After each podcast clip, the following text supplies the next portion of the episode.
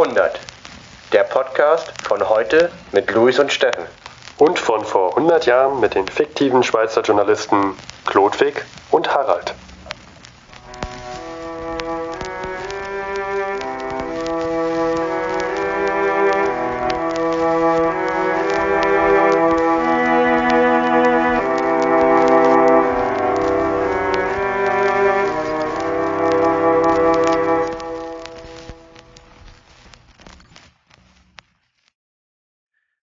Herzlich willkommen zur 19. Episode von Verhundert. Heute von vor 100 Jahren ist der 11.04.1915. Ich begrüße vom Hauptstadtstudio an der Spree Steffen. Herzliche Grüße vom Hauptstadtstudio an Luis vom Rheinstudio. Und äh, der Verhundert Podcast möchte, bevor die Folge losgeht, einen speziellen Menschen danken für ein wunderbares Geschenk, über das wir uns sehr gefreut haben. Vielen Dank an Saskia, denn Saskia hat uns ein Geschenk gemacht, nämlich Tütensuppen aus dem Asiamarkt. Und das haben wir uns gewünscht in unserer Internetseite auf dem Konzept und die waren super. Ich habe schon alle gegessen, außer eine. Ich habe ich hab tatsächlich schon alle gegessen. Wahrscheinlich hast du dir eine mehr genommen aus dem Säckchen. Ähm, das weiß ja, man nicht. Ja, ja, ja. Ähm, jedenfalls, vielen Dank, Saskia. Ich muss das Thema jetzt schnell abwürgen. Ja. ja, vielen Dank an Saskia. Wir haben noch ein zweites, äh, eine zweite organisatorische Aufgabe heute. Und zwar, wir möchten uns mit unseren Hörern treffen. Zumindest die, die darauf Lust haben. Und in dazu, Berlin. In Berlin. Dazu möchten wir euch die einmalige Gelegenheit geben. Ja, einmalig weiß ich nicht. Auf jeden Fall also einmalig für den 6. Juni.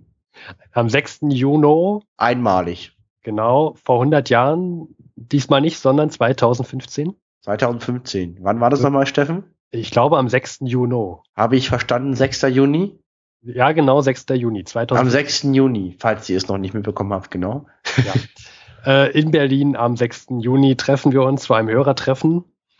Ähm, wir werden sorgen für wahrscheinlich einen Grill und Tütensuppen. Jeder darf gern Fleisch und etwas Bier mitbringen. Vielleicht werden wir auch etwas vor Ort haben. Ich wage ein Versprechen, jeder, der kommt und möchte, bekommt eine Tütensuppe. Pah, Mensch, du, wir werden jetzt einen mega Zulauf haben. Ich glaube, wir brauchen den ganzen gesamten Berliner Tierpark jetzt. Äh, Tiergarten, jetzt sage ich schon Tierpark. ja, und wir müssen den, ja, wir müssen alle Asialäden abklappern und alle Tütensuppen aufkaufen. Oh Gott, so viele Tüten. Ja, ähm, sagt uns Bescheid, ob ihr kommen wollt, vielleicht ein paar Wochen vorher, dann können wir auch einplanen, wie viele Tütensuppen wir kaufen. Wenn nicht, oder kommt oder einfach Informationen folgen. Genau. So, ich würde sagen, das war jetzt genug Meter Geplauder von uns. Ja, fangen wir mal an. Steigen wir ein. Wir haben jetzt für den Anfang der Folge haben wir einen Dreifach-Kanon an neutralen Staaten mitgebracht für euch. Hm. Ich würde sagen, wir fangen mit dem ersten an, namens Italien. Und Italien heute vor 100 Jahren. Bellissima. War nicht nur Bellissima, sondern auch noch neutral. Und andere Nationen haben sich darum gerissen, dass Italien entweder auf ihrer Seite mitkämpft oder neutral bleibt. Unter anderem Österreich-Ungarn. Das muss man sich vorstellen wie bei einer eBay-Aktion. Jeder Machtblock möchte, dass äh, Italien an der eigenen Sache, für die eigene Sache in den Krieg eintritt oder wenigstens verhindern, dass Italien zum Gegner überläuft und dass, Ita dass Italien neutral bleibt. Ja, denn Italien ist ja doch sehr groß und hat natürlich auch Einfluss, wenn sie auf einmal sich für eine Seite entscheiden würden. Und Österreich-Ungarn hat mitgeboten mit Gebieten. Hast du den Wortwitz mitbekommen, Luis? Ja, geboten mit Gebieten, ja, ja. Ja, ja toll, ne? Ähm, sehr geistreich. Äh, jedenfalls hat Österreich-Ungarn mitgeboten mit Gebieten, unter anderem mit der Stadt Trient und dem Gebiet Trentino, was ungefähr zweieinhalb Mal so groß ist wie das Saarland. Also schon Luis, ordentlich. Du hast nachgeguckt, wo, wo, was, wo Trentino liegt und was das damals für eine Bedeutung hatte.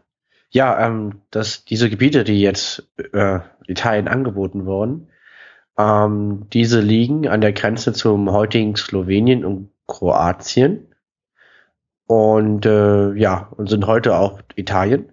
Und auf diesem Gebiet liegt auch der einzige Marinestützpunkt der österreichischen Hochseemarine, Pola.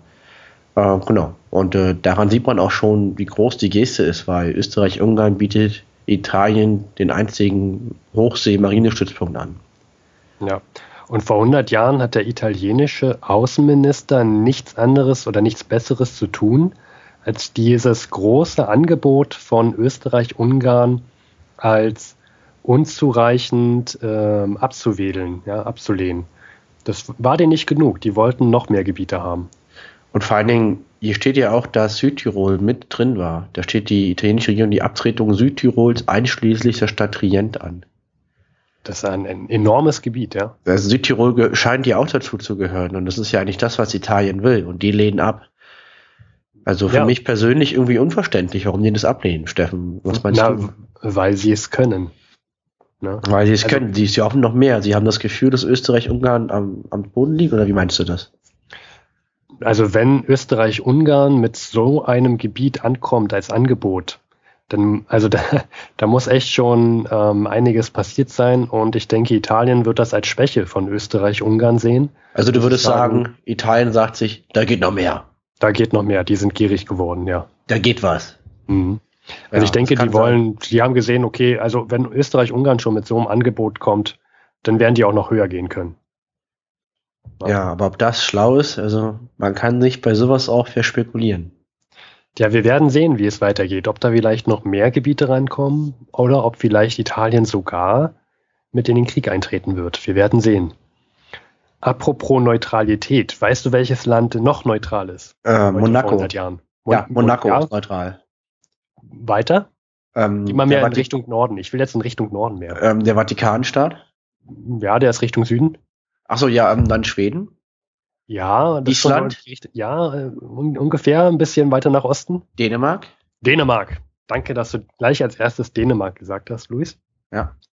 Und zwar heute vor 100 Jahren in Dänemark wurde, gab es, halt, halte ich fest, Etatberatungen. Okay, das passiert. Das ist erstmal nicht so spannend, ne? Ja, das, aber, äh, das haut mich jetzt nicht vom Hocker, ehrlich. Ja, aber auf den Etatberatungen wurden äh, wurde betont, dass man militärische Mittel bereithalten wird, um die eigene Neutralität verteidigen zu können. Das muss man sich mal auf der Zunge zergehen lassen. Militärische Mittel bereithalten, um die eigene Neutralität verteidigen zu können. Ähm, mir kommt da so irgendwie der Begriff Verteidigungskrieg gerade im Kopf und irgendwie habe ich ein Déjà-vu, dass ich das schon mal gehört hätte, als der Krieg ausbrach. Ist man noch neutral, wenn man sich militärisch verteidigt? Ähm, also in dem Fall, ja, die verteidigen sich ja nicht. Die sagen nur, wir halten uns bereit, wenn jetzt jemand angreift. Also du meinst, die wollen nur den großen Macker machen, damit sich gar keiner traut, äh, Dänemark anzugreifen? Ja, na, ich kann ja mal, ich kann ja meine Meinung mit, na, wie erkläre ich das? Äh, nehmen wir mal an, wir haben jetzt so ein Schaf auf so einer, äh, auf so einer Wiese. Ja. Und äh, das Schaf wird belauert von hungrigen Wölfen. Das Schaf ist jetzt Dänemark. So. Ich habe ich schon verstanden, ja. Ja, genau. Und wenn, wenn das Schaf jetzt sagt, passt auf, ich will neutral bleiben, ich habe keine Lust mit euch zu kämpfen. Und auch wenn ich ein Schaf bin und ihr das Wolf, in dem Fall, wenn ihr mich angreift, wehre ich mich und ich fange an zuzutreten. Mehr haben sie nicht gesagt. Also ist das Schaf ja noch neutral. So ist meine Meinung dazu. Ja, aber in dem Moment, an dem das Schaf dann zutreten wird, ähm, ist es nicht mehr neutral. nicht mehr neutral sein. Ist es ja auch nicht mehr, aber das heißt ja dann praktisch nur eine Reaktion. Es wurde ja angegriffen. Gut. Wenn du jetzt aber sagst, das Schaf, ich verwandle mich jetzt in einen Tiger und bringe den Wolf um, bevor er mich isst, dann ist das, ist ja praktisch das Schaf trotzdem die Angreifer. Das ist ja das, was die Deutschen gemacht haben. Die haben ja gesagt, bevor wir hier äh, besiegt werden, von der geballten Macht aus Russland und Frankreich greifen wir zuerst an und besiegen Frankreich einzeln. Mhm, und das haben, war ja der Plan. Und haben das als Verteidigungskrieg getarnt. Also die Deutschen haben sich als Schafe getarnt zum Ausbruch des Krieges. Haben sich als Schafe getarnt, aber den Tiger verwandelt und den Wolf umgebracht, während Dänemark ja, das Schaf bleibt. Ja, der Wolf ist noch nicht tot. Ja, der Plan ging schief. Die haben sich in Tiger verwandelt, aber der Wolf, aber der Wolf ist nicht gestorben. Und jetzt hat der Tiger ein ganzes Rudel am Hals. Okay. ähm, Wobei ein Wolf wieder eine Seeblockade und an den Tiger führt und deswegen der Tiger langsam verhungert. Ja, Gut, also. Ähm, und der Tiger hat eine sehr mächtige Pranke, aber er kann nur an einer Stelle zuschlagen und der hat ganz viele Wolfe um sich rum und er weiß ja nicht, wo er anfangen soll. Und ähm, der hat auch noch einen Verbündeten, nämlich den Pudel. Den Pudel? Zwei der Pudel? gerade in Österreich ist und äh, in, in, in sich gegen Istanbul verteidigt. Und, ja. Okay, ich wir hören glaub, auf. Wir, wir driften gerade ab, Luis. Ja. Gut. Ähm, ich mache mal hier einen ganz großen Cut und frage dich einfach mal ohne Überleitung, hast du Kriegsziele mitgebracht? Ja, ich habe Kriegsziele mitgebracht, Steffen. Und zwar von unserem dritten neutralen Staat heute. Wir hatten in uns erst Italien. Monaco. Du hast also Kriegsziele von Monaco. Nein, von USA. Wir hatten erst Italien. Verwirrt ja niemanden, Steffen. Erst Italien, dann hatten wir Dänemark und jetzt kommen wir zu den USA, den Kriegszielen. Aber also die USA ist doch noch gar nicht eingetreten. Nee, das dauert auch noch eine Weile, bis die in den Krieg kommen. Okay, also jetzt hast du gespoilert, hast gesagt, dass die nochmal eintreten. Ja. Gut. Okay, die USA hat also Kriegsziele und was hat sie denn für welche? Mit was, was will denn, was will denn der, der Amerikaner? Ja, also erstmal, warum Kriegsziele von Amerika, wenn sie nicht im Krieg sind? Die sind zwar nicht im Krieg im Sinne von, dass amerikanische Truppen unter amerikanischer Flagge schießen, aber sie liefern Waffen und Rohstoffe an die Alliierten und geben Kredite. Und dadurch haben sie einen erheblichen Einfluss auf den Kriegsverlauf. Und deswegen finde ich es legitim, jetzt an der Stelle von den Kriegszielen von Amerika zu sprechen. Du, mich musst du nicht überzeugen. Du hattest mich schon beim Hallo. Okay, dann war das jetzt unnötig. Ich habe es jetzt gesagt. Naja. Jedenfalls, äh, Amerika ist ja ähnlich zu England in dem Sinne. Amerika ist ja nicht Festland Europa, sondern Amerika hat ist Amerika auf dem Kontinent, wie der Name schon sagt. Und die USA haben keinerlei, ich betone, keinerlei territoriale Interessen in Europa, weil die haben ja schon genug Land selber. Dementsprechend äh, also die, die orientieren sich, die orientieren sich so ein bisschen wie an Großbritannien. Ja, orientieren sich nicht an Großbritannien. Das ist einfach nur, einfach nur deckungsgleich. Die Ziele sind ähnlich. Okay. Ja, ähm, aber trotzdem müssen sie ja irgendwelche Ziele haben. Und ja, und zwar ähm, der Präsident Woodrow Wilson, der der findet Krieg ungünstig. Amerika ist reich durch Handel, wie auch England. Die wollen, dass kein Krieg mehr herrscht, weil das ist schlecht für die Wirtschaft. Und ähm, gut, und aus dem Grund hat Amerika ein Interesse an einer stabilen Nachkriegsordnung in Europa. Und der Präsident von Amerika, Woodrow Wilson, ist ein Verfechter der Idee der Selbstbestimmung der Völker. Das ist damals eine unheimlich moderne Idee. Manche würden sogar sagen utopisch. Ja, wir hatten ja andere Nationen, die probiert haben, bloß viele äh, eigene Völker zu, also im Staat zu behalten. Ja. Genau, zum Beispiel Österreich-Ungarn als Vielvölkerstaat geeint unter dem Dach der Habsburger Monarchie ist Amerika sehr suspekt und äh, muss aus Sicht von Amerika in seiner jetzigen Form nicht erhalten werden. Mhm. Das heißt, die sind nicht gegen Österreich-Ungarn, aber der muss nicht erhalten werden. Also außer, aus der Sicht von Amerika können die Tschechen oder auch die Slowenen einen eigenen Staat bekommen, weil Selbstbestimmungsrecht der Völker. Okay, ja, das verstehe ich. Ähm, okay, also wir haben hier Österreich, Ungarn. Wenn ich mich an andere Länder erinnere und die, deren Kriegsziele, dann vor allem auch an Großbritannien, die ja jetzt deckungsgleich waren, zumindest haben wir das jetzt, ähm, also zumindest was die Territorien betrifft. Gibt es denn Gibt es da auch irgendwelche Ziele, die was mit äh, Belgien zu tun haben und den Deutschen? Oder wie ist es da? Wie, wie, wie verhält sich die USA da? Ähm, grundsätzlich, äh, Amerika ist eine Demokratie, das heißt, Meinungen können sich ändern, aber so der Konsens in der Öffentlichkeit geht dahingehend, dass die Deutschen die besetzten Gebiete räumen müssen, um Friede zu behalten. Und äh, die Türkei kann als Staat aus der Sicht Amerika erhalten bleiben, muss nur Fremdnationalitäten abgeben. Also es klingt erstmal alles sehr vernünftig. Ja, das klingt überraschend vernünftig, ähnlich wie bei den äh, ähnlich wie bei Großbritannien. Ich glaube Folge 17 war das. Genau. Ja, kann man nochmal nachhören. Und erstmal sehr modern. Hm. Für selbst für heutige Zeiten. Ja, ähm, mehr kommt dann auch später. Äh, bleibt fleißige Hörer von verhundert und dann wisst ihr mehr. Oh, äh, Luis, weißt du, was ich gerade sehe? Ja. Breaking News.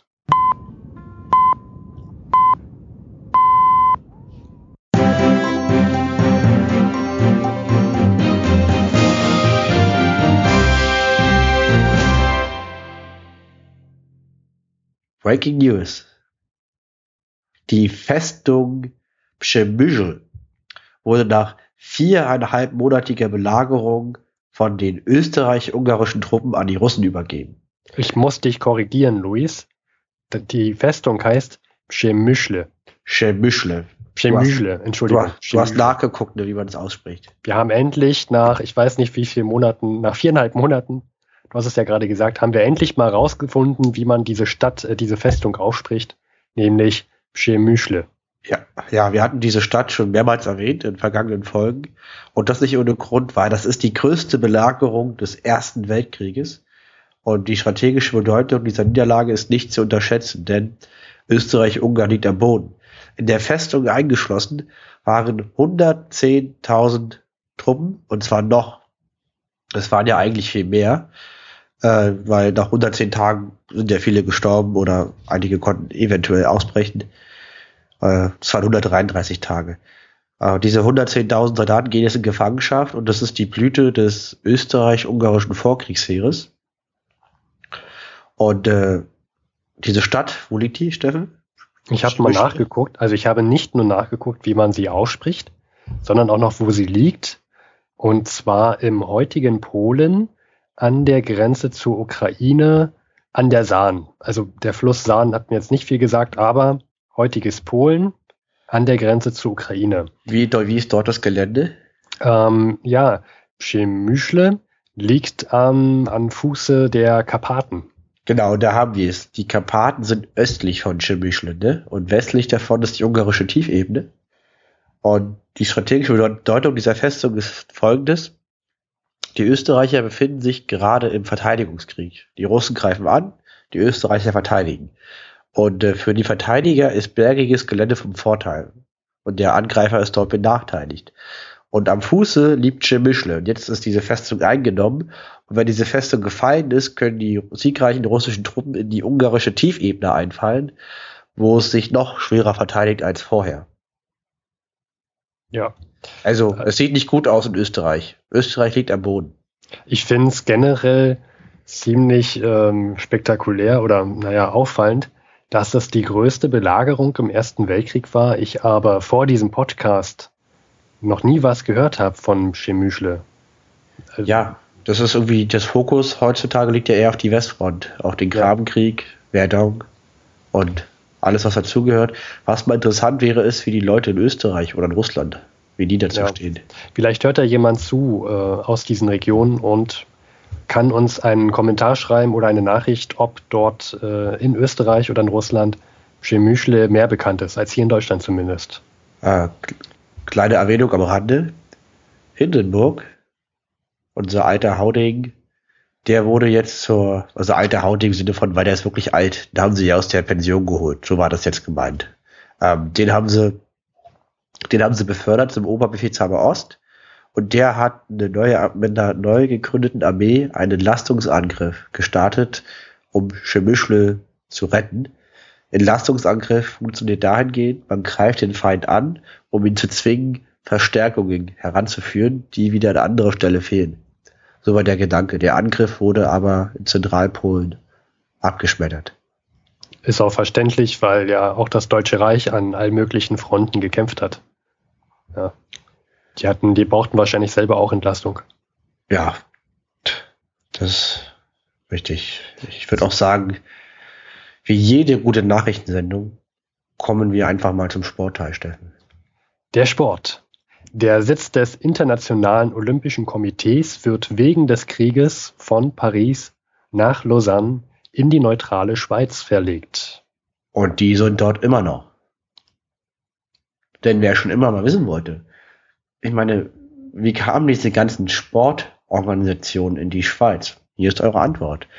Das liegt natürlich auch daran, dass die Steuersätze in der Schweiz so unfassbar hoch sind, aber auch der Erste Weltkrieg hat seinen Teil dazu beigetragen, dass das Olympische Komitee jetzt in Lausanne sitzt. Hm, Ja, schon interessant, dass die nicht wieder zurück nach Paris gezogen sind. Ja. ja, gutes, aber ich meine, es ist halt auch neutral und angenehm in der Schweiz. Generell, diese Sportorganisationen, die sind ja sehr sozial. Gerade die Manager oder die Führungsebene besteht ja nur aus sozialen Charakteren, denen das Wohl der Menschheit an den Herzen liegt und die halt das toll finden, einen gemeinnützigen Verein gerade in der Schweiz zu führen, weil es so ja. sozial ist. Ja, natürlich, total sozial. Weil man, ja genau, als, mhm. als Selbstaufgabe praktisch. Ja. Man gibt sich selber auf, lebt im Elend, um der Menschheit was Gutes zu tun. Hm. Ich höre da leicht die Kritik aus, Luis, aber du wirst, willst du mir gerade sagen, um wieder auf unsere Metaphern zurückzukommen, dass das äh, der Wolf in Schafspelz ist, der ja, Sportorganisation. Der Wolf in ja. Doch, Steffen, doch, doch, kann man, ja. würde ich so stehen lassen. Bevor, also bevor wir jetzt wieder auf Tiger zurückzukommen, ähm, kommen wir doch mal wieder auf 100 Jahre vorher zur Sprache. Und zwar kleiner Fakt am Rande. Die nächsten Olympischen Spiele sollten damals 1916 in Berlin stattfinden, wurden aber schon Anfang des Krieges 1914 fast mit als erstes abgesagt. Ja. Da hat man schon damals eingesehen, dass das wahrscheinlich bis 1916 nichts mehr werden kann. Und äh, damit, das ist eine sehr viel weisere Entscheidung als an vielen anderen Stellen. Die haben gleich gesehen, okay, wir haben jetzt hier erstmal einen Weltkrieg. Olympiade in zwei Jahren wird eng, egal wie es ausgeht, wie schnell es geht. Die Börse ist ja zum Beispiel vom schnellen Krieg ausgegangen. Stimmt, da gab es doch mal eine Folge auf bei einem sehr bekannten Podcast namens Damals TM zu finden auf damals-tm-podcast.de. Da haben wir uns auch über Geld im Weltkrieg unterhalten. Unter anderem kam auch die Börse zur Sprache. Gut, äh, Nachrichten, das Wetter. Das Wetter heute vor 100 Jahren war deutlich kälter. Wir erinnern uns alle jetzt an den, an den März, der gerade vorbei war und der kam uns schon sehr kalt vor. Aber vor 100 Jahren war er noch kälter. Zum Beispiel war die mittlere Temperatur heute vor 100 Jahren in Berlin bei circa 1 6,6 Grad Celsius. Wahnsinn, ich hatte 36 Grad. Ja, du warst ja auch in Asien, in Thailand. Ja. In einer Waschküche und hast mit mir gepodcastet. Ähm, und die damaligen Sonnenscheinstunden lagen bei 2,5 Stunden Sonnenschein äh, pro Tag. Aber 1,6 Grad im März im Durchschnitt. Mir wird jetzt kalt. Oh, ist das kalt. Denk lieber an die südspanische Küste. Wobei es da vor 100 Jahren auch nicht gerade sehr, sehr gutes Wetter war, gab.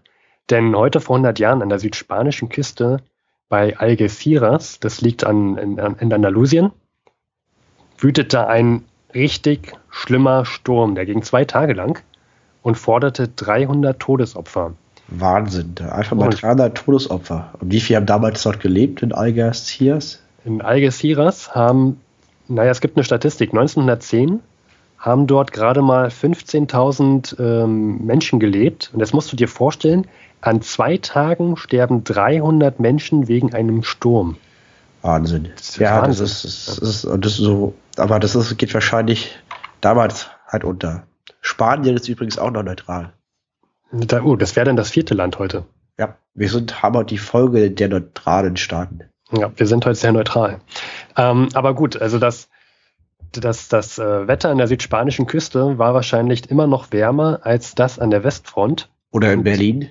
Oder in Berlin. Und das dachten sich auch einige Soldaten der Alliierten, nämlich es waren ja auch welche aus den Kolonien dabei, zum Beispiel aus dem Senegal, Australien oder aus Indien. Und diese Nationen sind ja bekannt für ihre harten Winter, wo besonders viel Schnee liegt. Ja, also ich würde auch im Winter niemals nach Australien, das wäre ja furchtbar. Ja, furchtbar. Die alle die Vorstellung, der ganze Schnee und diese Kälte. Oh.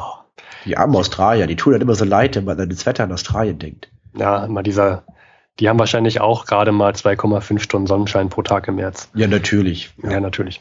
Äh, wir, wir driften wieder ab. Jedenfalls diese, äh, die, die, na, die Soldaten aus dem Senegal, Australien und Indien haben sich damals auch gedacht, dass wir lieber nicht, dass sie lieber nicht an der kalten Westfront mitkämpfen möchten, sondern befanden sich heute vor 100 Jahren an der Fran im französischen Mittelmeer und haben dort auf wärmeres Wetter gewartet. Also ich würde das anders interpretieren, Steffen. Die, die Armeeführung hat eingesehen, hm, wir haben jetzt hier Winter und jetzt so mehrere tausend Inder oder Australier bei minus fünf Grad in den Graben zu stecken, bringt einfach nicht viel. Das, das hat überhaupt keinen Sinn. Und deswegen werden die Australier, Inder und Senegalesen am Mittelmeer sozusagen warm gehalten.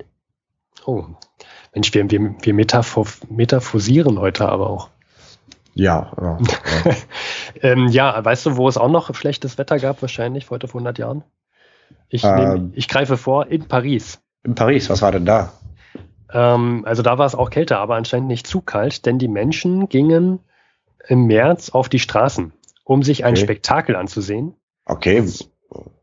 Hoffentlich mal was Positives. Ich hätte gerne mal was Positives, Steffen. Naja, äh, na, dann hör lieber weg. Denn vor 100 Jahren gingen die Menschen auf die Straßen in Paris, um sich äh, anzusehen, wie sie bombardiert wurden. Hä? Wie, äh, wie ja. Also ich, ich, wenn ich bombardiert werde, stehe ich nicht auf der Straße und gucke ja, zu. Achtung, Bombe, Bombe, sie kommt näher weg. Das, also das würde ja. ich jetzt nicht tun. Ich würde mich eher verkriechen. So, so würden wir heute reagieren, ja, weil, weil wir wissen, was ein Bombenangriff aus, aus der Luft heißt. Ja, Aber vor 100 Jahren war das was Neues. Damals wusste das ja keiner. Stimmt, jetzt wo du es sagst, ja klar. Ja. Und ähm, am 21.03 kam ein deutsches Luftschiff über Nacht und hat auf Paris Bomben abgeworfen. Auch eine Eisenbahnlinie beschädigt unter anderem. Und die Menschenmassen, also da standen wirklich Menschenmassen. Ein Luftschiff war es, ein Luftschiff, ja? Ja, ein deutsches Luftschiff, ja. Ah, sehr cool. Und äh, ja, die Menschen, die standen halt auf den Straßen und haben die Straße blockiert. Und, und ja. nur um dieses Luftschiff zu sehen. Und äh, apropos Luftschiff, gab es da nicht auch eine Folge von damals TM, wo du gesprochen hast sogar? Ja, das stimmt. Über Zeppeline? Ja. Es gibt eine Folge über Zeppeline bei damals TM, das ist die Folge 5, meine ich. Und da haben Stefan und ich zwei Stunden oder knapp zwei Stunden über Zeppeline gesprochen. Auch über Zeppeline im Ersten Weltkrieg, unter anderem, dass man die sehr schwer abschießen kann. Aha, sehr schwer abschießen. Äh, da hast du gleich den Stichpunkt getroffen. Denn eine französische Zeitung hat eine, eine, hat eine Belohnung ausgesprochen, ausgerufen. Was rede ich denn heute? Und zwar über damals circa 20.000 Mark für den ersten Flieger, der ein deutsches Luftschiff über Paris vernichtet. Lohn eines Hafenarbeiters 70 Mark, schätzungsweise. Wahnsinn. Ja, es war anscheinend so, also tierisch schwer, so ein Luftschiff abzuschießen. Ja, ist es auch. Ich meine, so ein Ding ist 120 Meter lang und hat, was ich, 40, 50.000 Kubikmeter Gas da drin. Und, oder 70.000, uh, jetzt, jetzt, ah, mit den Zahlen, weil die sind ja dann, ah, Warte mal, die Hindenburg hatte 250.000, die, die, ich würde die, sagen, die, die 120.000, die Graf Zeppelin, dann, ich sag mal so 40, 50.000, so als Größenordnung. Jedenfalls 120 Meter lang und wenn da so ein Loch reingeschossen wird, das Schiff explodiert nicht so einfach. So Wasserstoff ist nicht so leicht entzündbar, wie man denkt, sondern da ist halt jetzt ein Loch und da kommt dann Gas raus. Aber ich meine, bei 120 Meter Länge ist ein so ein Loch jetzt nicht dramatisch, da kommt das Schiff noch nach Hause. Ja, ich habe ja, ich habe in eurer, äh, ich habe ja eure Folge auch gehört und ihr meinte, dass sehr viele einen Luftschiffabsturz überlebt haben sogar. Ja, hm. weil halt dann fängt es halt an zu sinken. Ja. Aber gut, wollen wir noch mal rekapitulieren, was wir heute an Themen hatten? Genau, erst der Dreifachkanon der neutralen Staaten. Da hatten wir Italien. Italien lehnt das Angebot Österreichs an, äh, lehnt Angebote aus Österreich Ungarn ab. Dann hatten wir Dänemark. Die Dänen treten zurück. Und USA, Kriegsziele. Äh, die USA glauben an das Selbstbestimmungsrecht der Völker der Welt. Dann Breaking News. Wir hatten, endlich haben wir die Aussprache rausgefunden. Chemüschle. Chemüschle. Die Österreicher übergeben Chemüschle an die Russen. Dabei gehen 110.000 Soldaten in russische Gefangenschaft. Dann hatten wir den Sport, Olympisches Komitee. Geht in die neutrale Schweiz. Und dort sind sie heute immer noch. Danach hatten wir das Wetter, das war vor 100 Jahren auch schon schlecht, so wie das damals. War, war kalt, heute. so wie heute, so wie heute. Und dann hatten wir letztendlich Senegalesen, Australier, Inder, die lieber auf warm gehalten werden und deutsches Luftschiff fliegt über Paris und die Menschen stehen Schlange, um sich das Spektakel anzusehen. Und äh, mit diesen Worten übergeben wir den Stab an Harald und Klodwig. Die heute vor 100 Jahren gelebt haben könnten. An welchem Datum?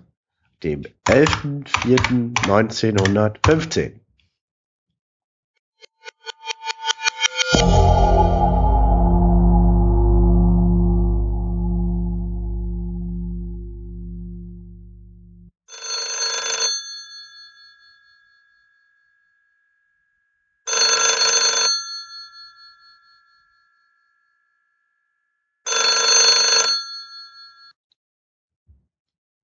Bouvier hier. Hallo Harald. Harald, Harald. Hier ist Klodwig aus Berlin. Klodwig, Klodwig aus Berlin. Hallo Klodwig. Ja, hallo Harald. Du, ich rufe dich an wegen dem Etat. Da hatten wir letztes Mal drüber gesprochen. Ich habe dich irgendwie nicht erreicht die ganze Zeit. Wo hast du Ja. gesteckt? Na, ich war mit meinem Auto unterwegs, ne? Ach so. Ich habe mir doch letztens vor ein paar Monaten ein neues Auto geholt. Weißt du doch, Alfa Ja. Romeo. Weißt du, was meine Idee wäre? Ein Telefon im Auto. Und Warum sollte man ein Telefon unterwegs benötigen? Na, damit ich dich anrufen kann, verdammt. Aber da ist man doch unterwegs, da will man doch gar nicht telefonieren. Ja, aber so könnte ich dich anrufen. Ich glaube, da, also ich glaube, dafür gäbe es keinen Markt. Das tut mir leid. Also, das ist eine, eine Schnapsidee, lieber Klodwig. Also ich, ich finde, da ist was dran. Na gut, ich rufe dich an wegen dem Etat. Du hast dir doch gewünscht, dass ich dich nochmal anrufe, wie die Abstimmung über die Kriegskredite im Deutschen Reich. Ja, ich, ich war da vor allem an den Sozialdemokraten interessiert. Ja? hast du Ergebnisse? Ja, die Sozialdemokraten. Und zwar 30 Sozialdemokraten haben sich enthalten und zwei haben dagegen gestimmt. Der Rest des Reichstages hat für die neuen Kriegskredite gestimmt. Lass mich raten. Einer, der dagegen gestimmt hat, war Karl Liebknecht. Genau. Und der andere hat einen Vornamen, den man, den man rückwärts wie vorwärts äh, lesen kann. Anna. Otto. Nein, Otto. Anna Otto. ist, würde auch passen, aber Otto. Otto Rühle. Otto, ah, Otto Rühle. Mhm.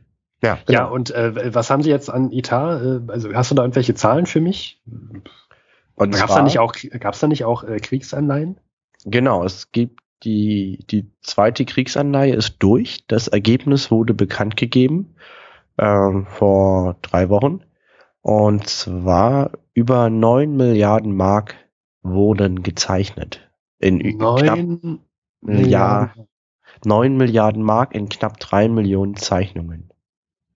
Ich habe gerade die Zahlen nicht mehr im Kopf, aber vor dem Krieg, wie, we- weißt du da noch, wie ungefähr die Staatsausgaben da waren? Also jetzt die Kriegsanleihe hat 9 Milliarden Mark gebracht.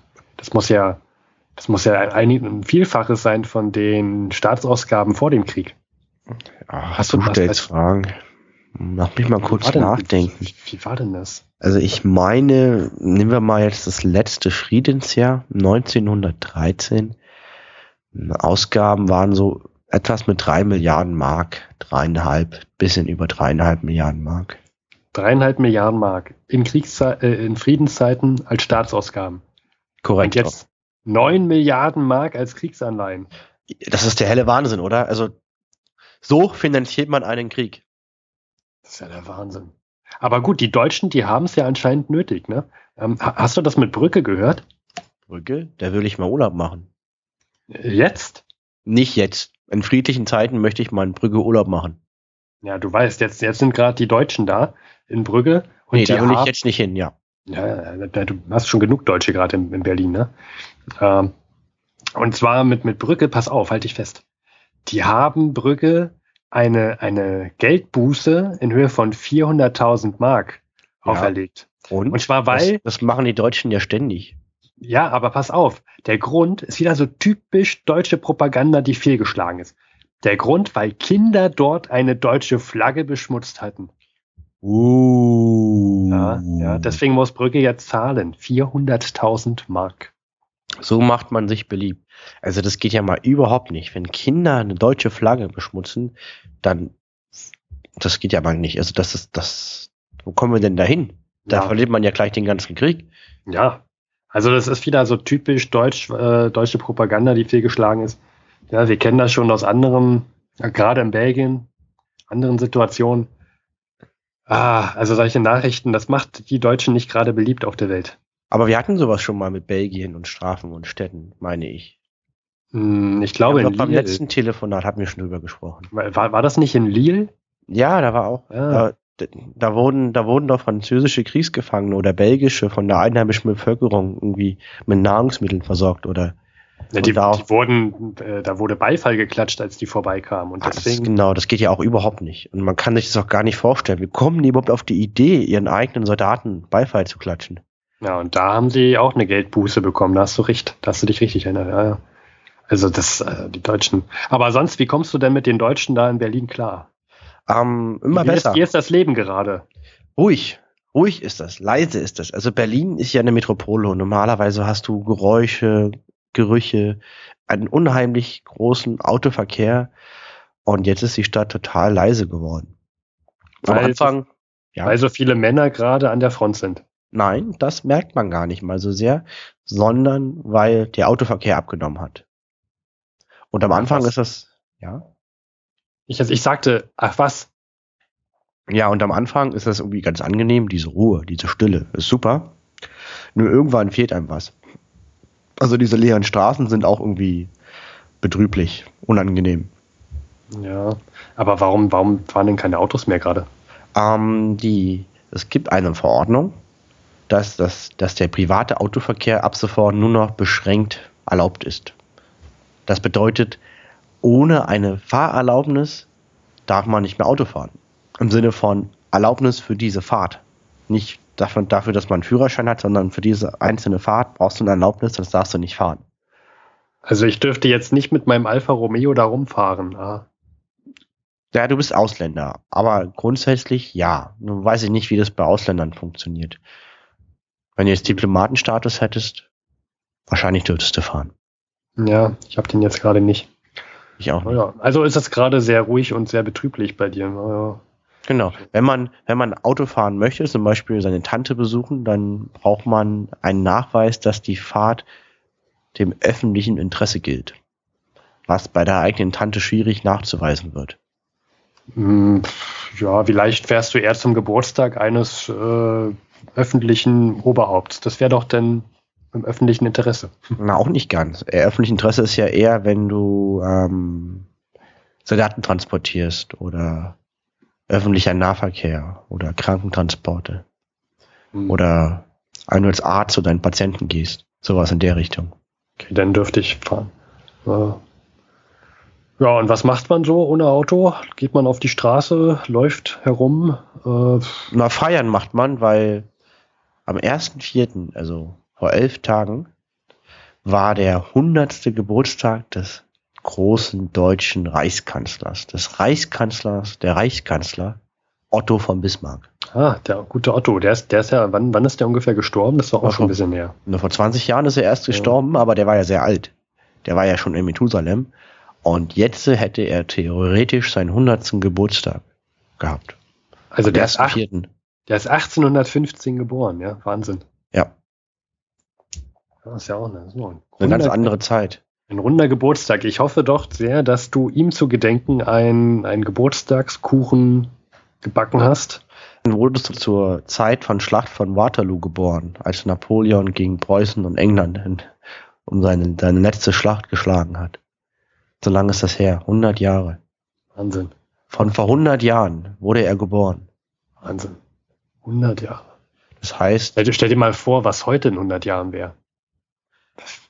Bin ja. ich, würde ich gerne, würde ich gerne noch miterleben, aber werde ich wohl nie. Ja. Genau. Ähm, Geburtstagkuchen gab es aber nicht. Ja, weil du nicht backen kannst. Richtig, deswegen gab es keinen Geburtstagkuchen. Aber selbst wenn ich backen würde oder jemanden kennen würde, der backen würde, gab's, gäbe es keinen Kuchen. Hm, das verstehe ich jetzt nicht, warum. Warum gäbe es keinen Kuchen? weil in Berlin ist den privaten Haushalten das Kuchenbacken bis morgen verboten. Bis morgen zum, äh, seit, seit wann? Seit wann ist das, ist das seit Kuchenbacken 26, verboten? Seit dem 26. März, also von vor zwei Wochen, ist das Kuchenbacken verboten. Also für, für zweieinhalb Wochen darf man nicht Kuchen backen in Berlin, weil die Regierung hat eine fürchterliche Angst davor, dass durch Osterkuchen zu viel Mehl verbraucht werden könnte. Das sind Ängste. Wegen Ostern.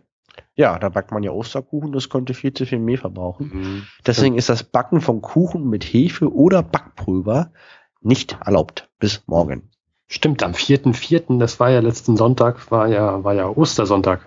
Ja, da war halt Ostern. Ah, ja, stimmt. Ja. Was gab's bei dir? Äh, Kuchen. ja, bei mir nicht. Ja. Und äh, ganz viel, ja, ganz viel Gebäck ja, Brot auch. Ja, bei mir gab's gar nichts. Ich meine, wenn du fremd in der Stadt bist, ja. ist blöd. Da. Das, das tut mir leid, Klodwig. Ja. Naja. Gehört dazu. Naja, aber vielleicht, ähm, aber warte mal, wenn du sagst Kuchen, äh, durfte man auch kein Brot mehr backen?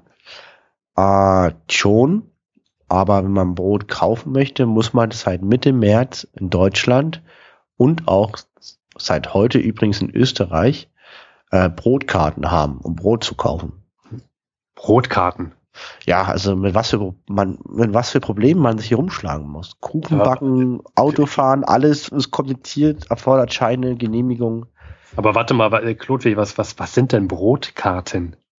Eine Brotkarte ist eine Bescheinigung, dass derjenige, der diese Brotkarte besitzt, anderthalb Kilogramm Brot pro Mann und Woche kaufen darf. Das ist ja, ist Für eine Brotkarte. Ich darf, also wenn ich so eine Brotkarte habe, darf ich mir für eine Woche ein halbes Kilogramm Brot holen. Ja, aber du darfst es kaufen. Also zahlen musst du es trotzdem. Du hast ja nur, du darfst es überhaupt kaufen. Ach so. Das ist kein Geld. Das ist einfach nur die, die, die Berechtigung, dass man überhaupt was kaufen darf. Äh, okay. Und wie, also wie viele Brotkarten kriegt man da so? Bis, bis, kriegt man die jetzt immer jeden Monat neu? Oder, oder, oder wie, wie, wie, wie ist, wie läuft das hier so? Also, Das ist eine gute Frage. Ich als Ausländer bin da ja von nicht unmittelbar betroffen, wird aber nicht besonders viel sein. Ich meine, anderthalb Kilogramm Brot pro Mann und Woche ist vielleicht die Größenordnung, über die wir hier reden. okay. Aha. Ja. Aber gut, ich meine, dann sucht man sich halt einen, der einen Brot backt. Ne? Also es muss auch Leute geben, die irgendwie Mehl haben und backen können. Ne? Na, denk jetzt nicht, dass derjenige, der selber Getreide hat, gerettet ist und jetzt praktisch der reiche Mann ist. Bei Selbstversorgern haben, die haben ja das Problem, die müssen das Mehl ja mahlen. Also das Getreide mahlen. Ja. Und dafür gibt es auch wieder eine Bescheinigung. Man darf pro Person und Monat neun Kilo Brotgetreide in die Mühle geben und mahlen lassen. Also die haben auch Karten. Korrekt. Das nennt, man, das, das nennt man eine Mehlkarte. Karte. Mehlkarten, Brotkarten. Das sind jetzt die neuen Karten. die Deutschen kommen ja auf, auf Ideen. Ja. Ja, aber wenigstens äh, darf man bei euch noch Alkohol trinken. Das darf man doch noch, oder? Ja, saufen darf Ja. man. Weil anders geht's auch nicht, denn sonst hat man hier eine Revolution. Das Ja. funktioniert so nicht. Naja, woanders funktioniert es anscheinend, ja. Ne? Wie? Also der Mensch trinkt, das kann man schwer verbieten. Nach meiner Lebenserfahrung. Ich, ich rede jetzt von Russland gerade, Klodwig. Russland, ja, die Russen, die trinken viel, das weiß doch jeder. Naja, nee, also das, naja, das möchte ich jetzt mal nicht unter, unterschreiben, dass die sehr viel trinken. Ja. Wir, wir Schweizer, wir Österreicher und vor allem die Italiener, die trinken deutlich mehr als die Russen. Ähm, Hast, nee, du, ich, hast du dafür Beweise? Ja, wenn ich durch Russland fahre, ja. Oder gef gefahren bin. Okay. So viel trinken die gar nicht. Ja. Aber ich, aber- und jetzt noch weniger. Hast du das nicht mitbekommen? Die seit, seit dem, seit Ende Juli zur Mobilmachung ist doch äh, schon Alkoholverbot. Der Verkauf und Produktion von, von Alkohol ist doch, oder alkoholischen Getränken ist verboten. Also die Russen haben bei Kriegsabbruch, Kriegsausbruch den Alkoholkonsum verboten. Ja, zur Mobilmachung. Weißt du das Okay. nicht mehr? Nee. Also gut, das ist halt, man darf sich das jetzt nicht so vorstellen, dass überall in Russland absolutes Alkoholverbot war. Ne? Also jeder, jede Stadt und jeder Landkreis kann das, konnte, kann das jetzt, äh, jeder, äh, jeder kann das selbst entscheiden, jeder Stadt und jeder Landkreis. Ja. Ähm, in einigen gibt's noch Bier und Wein, aber zu, sowas Hartes zum Beispiel wie Wodka, das ist überall verboten in Russland. Also in Russland gibt's kein Wodka. Ja, also da, da wurde jetzt auch vor kurzem erst verboten, weil die Leute sind umgesprungen und haben alkoholische Getränke ähm, sich selbst zusammengebraut und zwar auf Spiritusbasis. Okay. Ne? Stell dir mal vor, ein alkoholisches Getränk Mal mal auf Spiritusbasis. Spiritus zu trinken. Uah. Das ist ja, boah. Aber weißt du, wo das herkommt mit der Mobilmachung? Äh, nee, weil, Ja. nee. Kannst du dich noch erinnern, vor ungefähr zehn Jahren war der russisch-japanische Krieg. Ja, das weiß ich noch, da war ich gerade im Studium. Mhm. Ja, da, da, da, haben die Russen und die Japaner Krieg gemacht miteinander. Und die Russen haben ihre Ostseeflotte einmal um die ganze Welt nach Japan geschickt, um die japanische Flotte zu bekämpfen. Und alle haben sie doch damals geungt, weißt du noch, dass die Russen unterwegs absaufen, denn die niemand hatte eine besonders hohe Meinung über die russische Flotte. Alle dachten, ach, die kommt doch überhaupt nicht an. Und dann sind sie doch angekommen in Japan und wurden versenkt. Naja, jeder dachte, dass die absaufen würden, die Russen. Dabei haben sie nicht, nicht also sie sind nicht abgesoffen, aber sie haben sehr viel gesoffen. Äh, damals zur Mobilmachung, ja, Ja. da waren die russischen Soldaten sehr viel, also die waren ziemlich oft betrunken. Okay. Das war katastrophal damals zur Mobilmachung. Da ging einige schief. Und um das jetzt zu verhindern, hat jetzt der russische Zar letztes Jahr, als es gerade losging mit der Mobilmachung, hat er verboten, ähm, Alkohol zu verkaufen und zu produzieren. Um das wieder zu verhindern. Du Harald, Ja, sag mal, weißt du schon das Schlimmste? ähm, ja, also das mit dem Alkohol ist schon schlimm, ne? Aber das ist doch eigentlich belanglos. Es gibt viel Schlimmeres. Das französische Parlament hat die Einberufung der im laufenden Jahr 18 Jahre alt werdenden Männer beschlossen. Diese wären eigentlich 1917 wehrpflichtig geworden. Moment, also nochmal. Also, also jemand, der jetzt 17 ist und im laufenden Jahr 18 wird, Ja, der ist jetzt schon wehrpflichtig. genau, der wird jetzt eingezogen. Also sofort.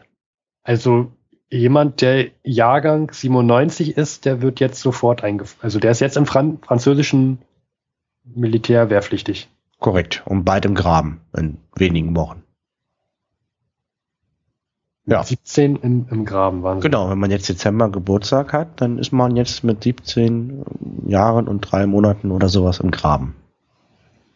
Das ist ja furchtbar. Furchtbar, ne? Das ist ja der verlustreichste Krieg. Für Frankreich hat das aber den Vorteil, dass sie jetzt einen Doppeljahrgang einziehen. Das bedeutet, die ziehen doppelt so viele Männer ein. Die ziehen ja die ein, die sowieso wehrpflichtig geworden wären, plus die, die erst 1917 wehrpflichtig geworden wären. Hm. Ja, nicht nur, äh, nicht nur Frankreich macht ja gerade so eine Rekrutierungskampagne, ne? Auch Großbritannien, die, die starten ja jetzt mit, äh, ich habe da eine verlässliche Quelle.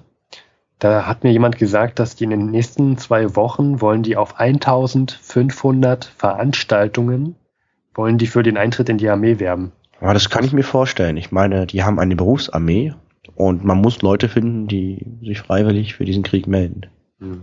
Ja, da kamen letztens die offiziellen Zahlen. Ja? Äh, ich ich glaube sogar heute. Und zwar sind auf, auf britischer Seite um die 140.000 Mann gefallen. Okay, das ist Ja. viel. Also die sind ja mit 70.000 Mann überhaupt in den Krieg gestartet, weil die England hat ja normalerweise keine Armee. Also ihre, die haben eine sehr kleine Kolonialarmee, die nur dafür da ist, in den Kolonien für Frieden zu sorgen. Denn als Insel mit der starken Marine brauchen sie ja keine Armee. Ja. 140.000 Mann gestorben. Ja, okay. Das ist eine Das ist eigentlich viel. Das ist fast doppelt so viel, wie Engländer in Frankreich bei Kriegsausbruch stationiert waren.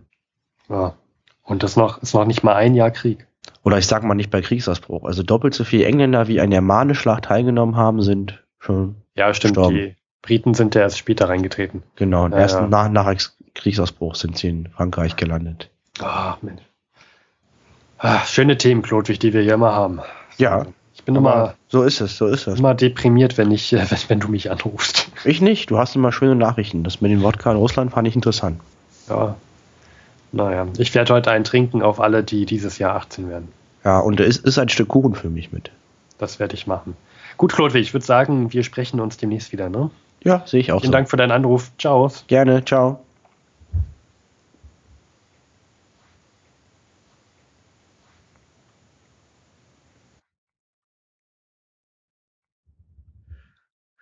Hallihallo, hier sind nochmal Luis.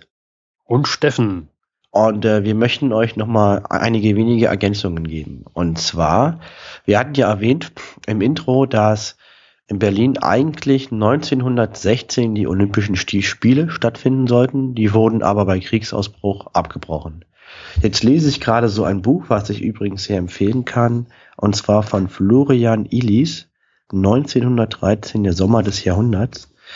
Und Florian Illis zeichnet ein einziges Jahr nach, anhand von kurzen Episoden und kleinen Geschichten. Tolles Buch, war auch in den Bestsellern.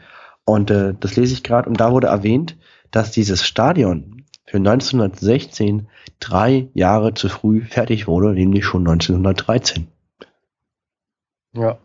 Da hat man wohl zu schnell gebaut in Berlin. Passiert heute wohl nicht mehr. Das würde heute nicht mehr passieren. Gerade in Berlin, dass ein Großprojekt zu früh fertig wird. Ne? Die haben, haben Berlin ein Großprojekt drei Jahre zu früh fertig gebaut. Das wollte ich, das habe ich heute vor der Aufnahme direkt gelesen und das wollte ich nochmal loswerden an der Stelle. Ja. Heute vor 100 Jahren war halt manches doch besser.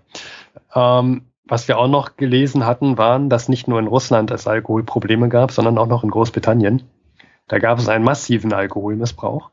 Und als Zeichen hat man jetzt gesagt am Königshof, okay, ähm, am Königshof soll künftig keine alkoholischen Getränke mehr konsumiert werden. Ja. Ja, und, und, und wer hört jetzt mit Trinken auf, nur weil der König nicht mehr trinkt? Tja, die Frage kann sich jeder selbst beantworten. Löwenzahn, Steffen, oder? Löwenzahn, ja. Dum, dum, dum. Ähm, haben wir noch was, Luis? Ja, und zwar das Allgemeine Ausgabenkomitee in London, so ein Komitee der Kooperation der City, beginnt jetzt mit den Vorbereitungen für die Siegesfeierlichkeiten nach Abschluss des Krieges. Also die, die denken, die gewinnen und fangen jetzt schon an, die Feier zu planen in mhm. London. Okay, also zusammengefasst könnte das also Folgendes heißen, dass dies hier vielleicht unsere letzte Folge von vor 100 sein könnte.